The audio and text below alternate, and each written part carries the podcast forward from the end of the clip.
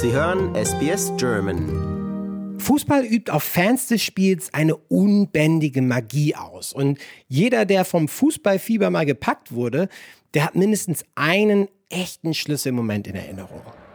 Bei mir war es zum Beispiel der Besuch eines Spiels bei warmem Wetter im vollen Volksparkstadion in Hamburg.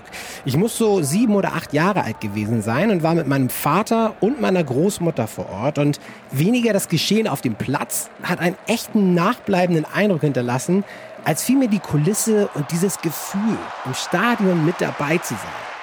Später stand ich dann als Jugendlicher regelmäßig im Millantor-Stadion und trotz teils holprigen Zweit- und Drittliga-Fußball hat es mir dieses erste Gefühl einfach immer wieder zurückgebracht. Und vor allem gab es ja für die großen Titelchancen immer die Nationalmannschaft. Ich bin Baujahr 1984 und damit nicht nur ein Kind, das mit David Hasselhoff Bettwäsche aufgewachsen ist, sondern vor allem auch mit der Weltmeistermannschaft von 1990. Lothar Matthäus, der wurde Weltfußballer und ist bis heute übrigens Deutschlands einziger Titelträger. Und als Kind gab es sportlich eigentlich nur zwei Optionen. Entweder mit dem Tennisschläger Boris Becker nacheifern oder die Titelhelden von 1990 zu beerben. Beim Europameisterschaftstriumph 1996 in England war ich dagegen später dann selbst bei jedem Spiel vor dem Fernseher mit dabei.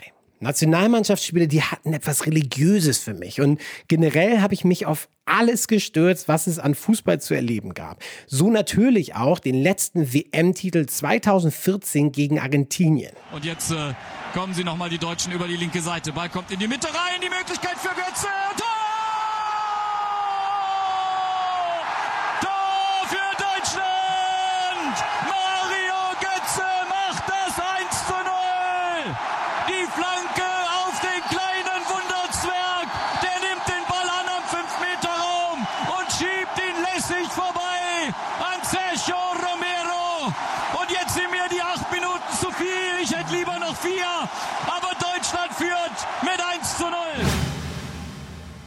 Aber trotz solcher Glücksmomente ist mir vor allem über die letzten Jahre die Lust auf internationalen Fußball mehr und mehr vergangen und ich bin etwas müde geworden. Es könnte am Überangebot an Spielen im modernen Fußball liegen oder der immer weiter voranschreitenden Vermarktung. Aber vor allem hat das größte Turnier, was dieser Sport kennt, die Weltmeisterschaft, mich moralisch vor immer größere Herausforderungen gestellt. Bei den Turnieren der letzten Jahre, da haben die Nebengeräusche stetig zugenommen. Vorwürfe um Bestechung und Korruption im Zusammenhang mit der Vergabe des Turniers. Berichte über die Vertreibung von ärmeren Teilen der Bevölkerung. Verfallende Stadien und bleibende große Kosten für dritte Weltländer sowie Menschenrechtsverletzungen im Gastgeberland Russland. Und hatte ich diese Probleme lange noch irgendwie verdrängen können für den Fußball, so stellt mich die kommende WM in Katar vor ein wirkliches Problem und die Frage, müssen wir unserem Gewissen die rote Karte zeigen, um dieses Spiel weiter zu lieben. The 2022 FIFA World Cup is Qatar. Several FIFA officials were arrested in early morning raids in Zurich. British newspaper The Guardian claimed that 6,500 migrant workers have died in Qatar. In 2021, two Norwegian journalists were arrested. People don't speak up and don't step forward and aren't prominent and bring these issues to light, then they are hidden. That's the point about what football's trying to do at the moment. Football was, was like a savior for me and it was a way also I can communicate. Mein Name ist Benjamin Kantak und Sie hören aus Liebe zum Spiel. In dieser Serie möchte ich erfahren, wie es um den Fußball steht, was Fußball uns weitergeben kann und welche Lösungen es gibt im Umgang mit einer WM, die die Fußballgemeinde weltweit spaltet. Basierend auf den Zahlen ist Fußball erfolgreicher denn je. Alle drei vergangenen WM-Finalspiele hatten deutlich über 500 Millionen Fernsehzuschauer. Zum Vergleich, der Super Bowl, das größte Sportspektakel in den USA, wird weltweit von circa 140 Millionen Fernsehzuschauern verfolgt. Laut der FIFA verfolgten über 3,5 Milliarden Menschen die Spiele bei der WM in Russland 2018 und für das Turnier dieses Jahr prognostizierte FIFA-Präsident Gianni Infantino bereits 5 Milliarden Zuschauer weltweit. Fußball ist eine Billionen-Dollar-Industrie. Wenn man also diese Zahlen als Gradmesser heranzieht, dann geht es dem Fußball besser denn je. Doch während die Fußballindustrie große Erfolge feiert, kommt vor allem aus der Fußballszene immer lauter werdende Kritik am modernen Fußball und der immer stärkeren Vermarktung des Sports. Da ist so viel verloren gegangen, dass es in Deutschland, glaube ich, ähm, eher tatsächlich Kundinnen und Kunden oder Konsumentinnen und Konsumenten sind, die ein gutes, qualitativ wirklich hochwertige Fußball konsumieren, wo aber der, die Fankultur ähm, wirklich marginal ist und das hat der DFB sich ziemlich selbst eingebrockt. Das ist die Meinung von Helen Breit. Sie ist selbst seit Jahren Teil der aktiven Fanszene des SC Freiburg und die erste Vorsitzende des Vereins Unsere Kurve e.V. Der eingetragene Verein, der kann ja quasi als Dachverband verstanden werden, in dem sich 21 Fanorganisationen von der Bundesliga bis zur Regionalliga zusammengeschlossen haben. Helen unterstützt schon lange nicht mehr die deutsche Nationalmannschaft, da den Spielen der DFB 11 etwas verloren gegangen sei durch die zunehmende Kommerzialisierung, sagt sie. Ähm, ich weiß, ganz früher haben sich die Leute beim Nationalmannschaftsfußball getroffen. Und das, äh, finde ich, war, wenn wir jetzt die Zeit zurückgehen würden, würde ich sagen, das ist ähm, was sehr, sehr Besonderes, dass man die Möglichkeit hat, trotz aller Rivalitäten und Verfeindungen und so zu sagen, wir treffen uns aber dann, wenn die Besten der Besten Fußballer und Fußballerinnen, vielleicht auch, äh, das werden die Zukunft geschaut, sich äh, zusammenkommen und Fußball spielen, dann treffen sich auch die Fans zusammen. Das war ziemlich enorm und das hat man leider verpasst auszubauen. Und ich würde wieder, vielleicht würde ich mich dafür interessieren, wenn wirklich dieser Begegnungscharakter auf allen Ebenen wieder im Vordergrund stehen würden. Aber im Moment ist es einfach nur Geld verdienen. Deswegen ist es für mich ein aufgeblasenes Ereignis, das ich nicht leidenschaftlich verfolgen kann. Auch der ehemalige Trainer Michael Krüger sieht die Entwicklung des Fußballs der letzten Jahre kritisch. Dass es Entwicklungen gibt, ist ja nichts Negatives, aber wie es sich im Moment im Fußball auch entwickelt, mit immer mehr Wettbewerben und immer mehr Spielen oder so, ich persönlich äh, finde das, das nicht so gut, weil äh, ich denke, irgendwann muss auch mal, mal Schluss sein, dass man mit dem Erreichten äh, zufrieden sein muss, ja. Und da kann man, denke ich, auch ganz gut mit, mit leben oder so. Oder? Krüger war selbst jahrelang aktiv und hat unter anderem deutsche Mannschaften wie Hannover 96, Alemannia Aachen oder Eintracht Braunschweig trainiert. Michael Krüger hat sich aber vor allem in Afrika einen Ruf erarbeitet und ist einer der erfolgreichsten Trainer auf dem Kontinent. Er konnte sieben Titel gewinnen, unter anderem auch den Afrika-Pokal der Pokalsieger. Als Trainer sieht er neben der Übersättigung vor allem auch in der hohen Taktung des Spielplans eine echte Gefahr für den Fußball. Der Fußballer, ich sage jetzt mal, der Körper hat ja auch irgendwo Grenzen. Ne? Also irgendwann wird er auch nicht, nicht mehr Spiele vertragen können. Und dann wird zwangsläufig das, das, das Niveau äh, sinken, wenn die besten Spieler nicht zur Verfügung stehen. Und dann auch die Erwartungshaltung ist ja, dass immer die Besten dann spielen, dass nur Erfolge da sind. Äh, man merkt es ja auch an der Sprache der Berichterstattung. Niederlagen gibt es ja heutzutage nicht mehr. Es gibt ja nur noch Pleiten. Also ich, ich sehe da, stehe da sehr skeptisch gegenüber. Ein weiterer Kritikpunkt am modernen Fußball ist der Vorwurf, dass Freiräume für Fankultur immer mehr verschwinden.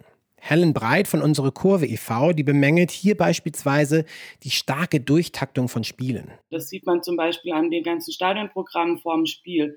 Ähm, es gab Zeiten, da hatte man Zeit zum Einsingen, da hatte man Zeit, ähm, sozusagen auch Selbststimmung zu erzeugen. Und davon lebt ja ein Fußballstadion, Fußballatmosphäre nicht von Stimmung, die reingegeben wird, sondern die, die von innen kommt. Und ähm, jetzt ist so ein Tag so durchgetaktet, dass man wirklich darum kämpfen muss, um ein paar Minuten mal zu kriegen, um zu singen. Also vielleicht ein ganz kurzes Beispiel. Freiburg hat im DFB-Pokalfinale gespielt. Das erste Mal, vielleicht auch das einzige Mal, das war wirklich unfassbar großartig. Der, unser Verein hat sechs Minuten im Vorprogramm gekriegt. Der Rest war vom DFB durchgetaktet. Und wir haben von unserem Verein zum Glück drei Minuten dieser sechs Minuten gekriegt, wo sie gesagt haben, sie machen nichts obwohl das ja wirklich wenig Zeit ist, damit wir drei Minuten singen können in einem Fußballstadion, bevor angepfiffen wird.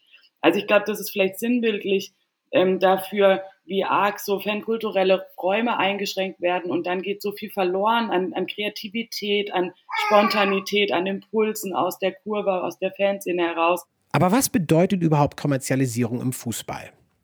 Darüber habe ich mich auch mit dem angesehenen Journalisten und Buchautoren Dietrich Schulze-Marmeling unterhalten.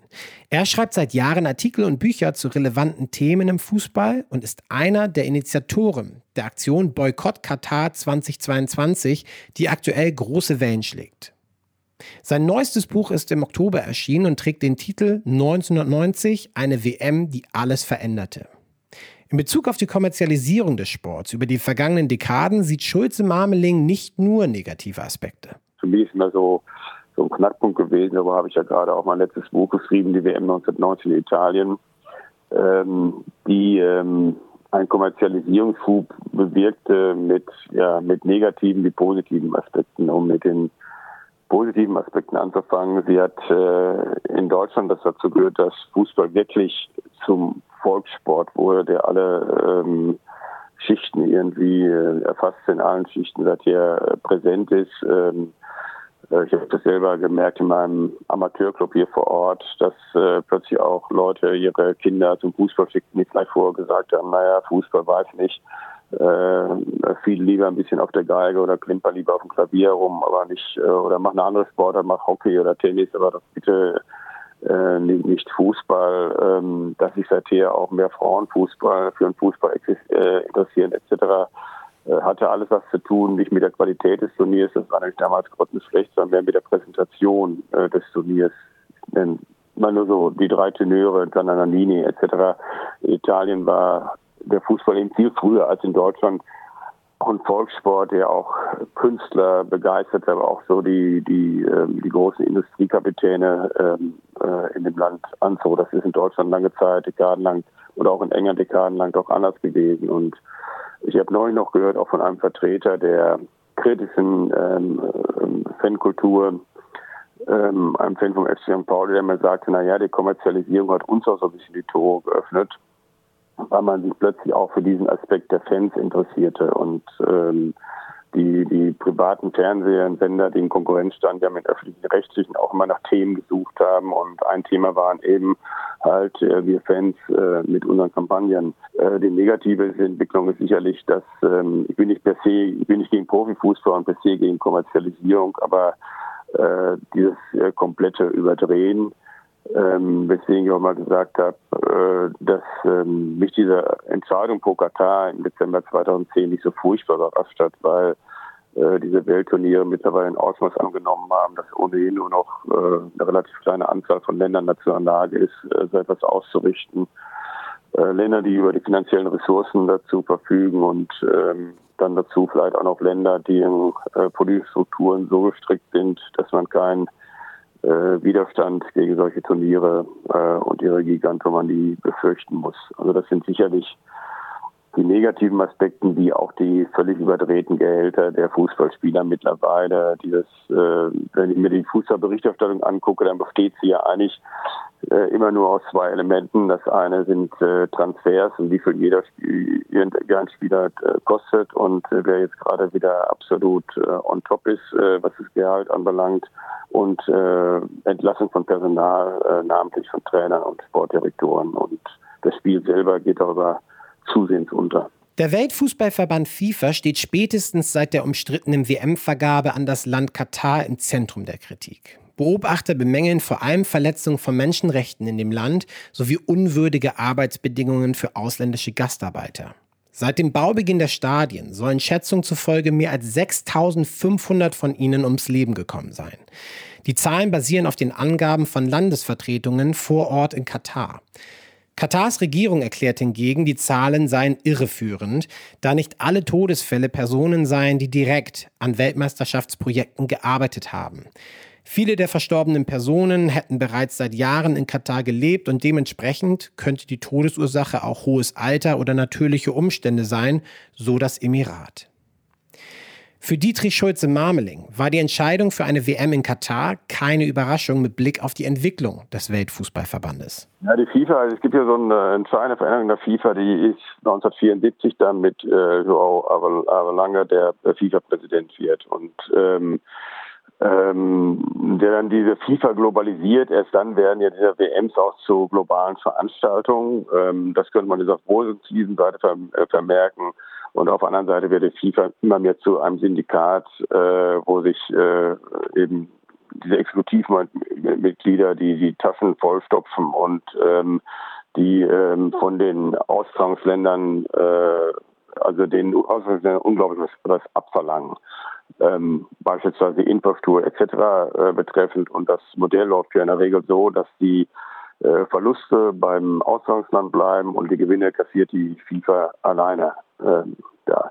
Und ähm, das äh, war aber lange war auch schon erkennbar, diese große Nähe zu Autokraten, also dieses Erkennen, dass ähm, so autokratisch und diktatorisch äh, regierte Länder eben einen Vorteil bieten, weil diese Länder haben ein politisch riesiges Interesse an den Turnieren, äh, sind bereit, äh, riesige Summen bereitzustellen äh, für die Auswirkungen dieser Turniere und man muss sich mit irgendwelchen Einsprüchen seitens der Bevölkerung, mit irgendwelchen Protesten etc. Äh, rechnen. Insofern sind Autokraten, also der ideale Partner für die FIFA ist eigentlich ein reiches und autokratisch regiertes Land, wie es jetzt bei ähm, Katar 2022, äh, wie es da jetzt, jetzt, jetzt der Fall ist. Das ist so das hat ja auch mal der ehemalige Generalsekretär der FIFA, Jerome Falke, ganz offen gesagt, also, dass ein bisschen weniger Demokratie äh, für die Ausrichtung eines Turniers besser wäre. Und ähm, mit Zuversicht blickt er dann nach Russland 2018. Äh, das, dieses ganze Statement ist, glaube ich, von gekommen, von dem Hintergrund genau der Proteste und Einsprüche, die es in Brasilien 2014 gegeben hat. Und das ist ähm, ja also was das eben nicht stimmt und was die FIFA immer äh, im Nachhinein dann vorgibt, ist, dass solche Turniere dazu dienen sollen, Ländern zu liberalisieren, öffnen. Das ist so eine, nach, äh, also eine nachgeholte Geschichte, eine nachgeholte äh, Erzählung, die aber äh, mit der Vergabe des Turniers an diesen Ländern erstmal überhaupt nichts zu tun hat, weil das ist nun ein Motiv, das bei der Vergabe äh, von Turnieren überhaupt keine Rolle spielt. Und ich glaube, dieses Modell ähm, ist so jetzt doch in eine Krise geraten. Also die, diese, diese, ja, diese Freude und diese Leichtigkeit, die Turniere in der Vergangenheit mal begleitet haben, die ist irgendwo dahin. Die hat man zuletzt noch bei Brasilien 2014, aber 2018 in Russland hat man schon gespürt, die ist nicht mehr so da. Äh, da war vorhin eine gewisse Skepsis. Ähm, wurde dann natürlich noch weiter vermiest, die Stimmung durch das äh, schwache Abschneiden der deutschen Nationalmannschaft. Äh, also es ist eigentlich ein Turnier, über die kaum hierzulande kaum noch jemand irgendwas zu erzählen weiß. Und 2022 äh, ist sie jetzt im Vorfeld, hat sich schon im Vorfeld äh, extrem stark aufgebaut. Ähm, und äh, ich habe so ein bisschen den Eindruck, dass beim Deutschen Fußballverbund, beim DFB, äh, die Haltung jetzt existiert, äh, Augen zu und durch.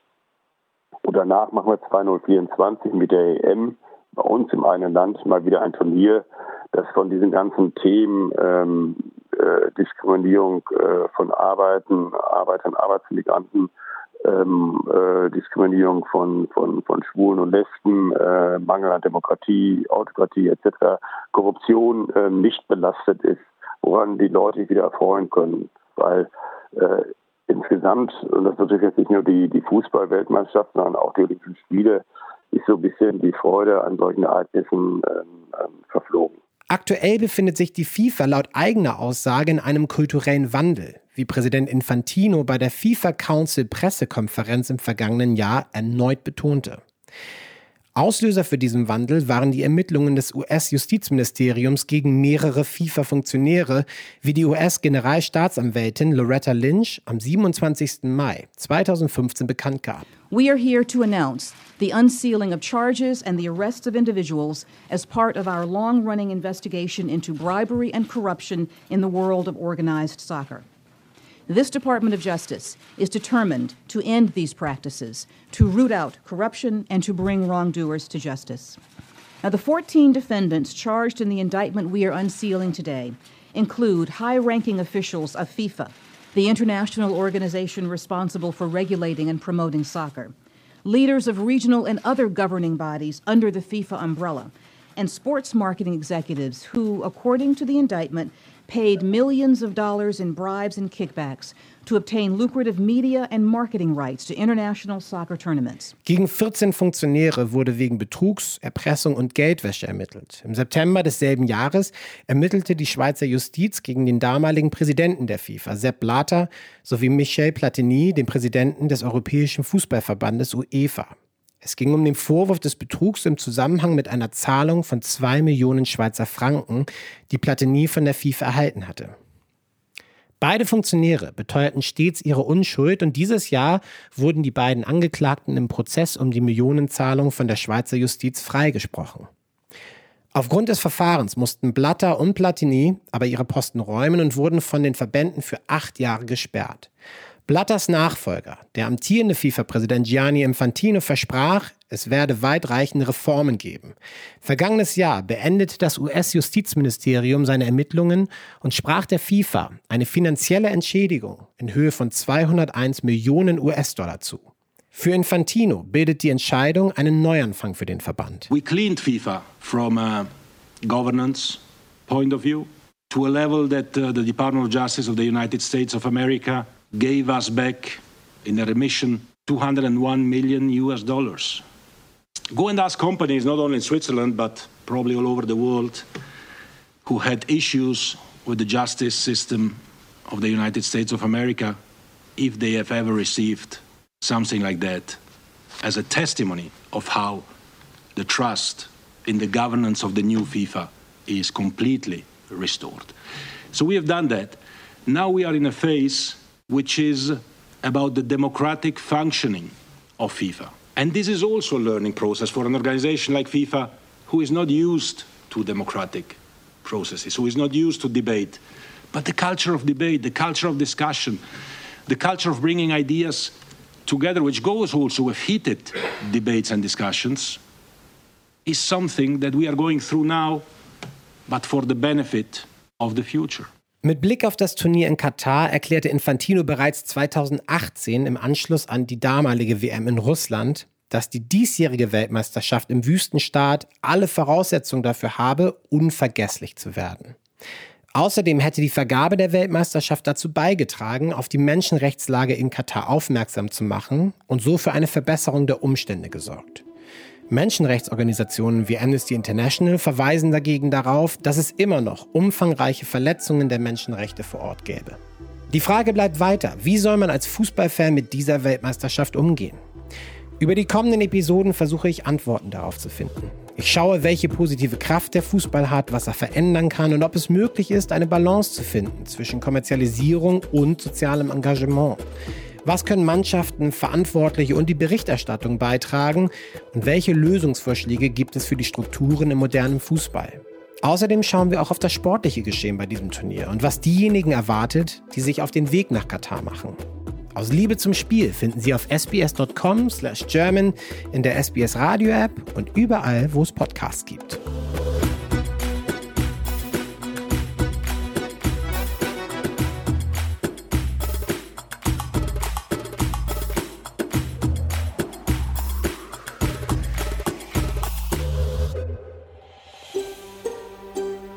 Lust auf weitere Interviews und Geschichten? Uns gibt's auf allen großen Podcast-Plattformen wie Apple, Google und Spotify.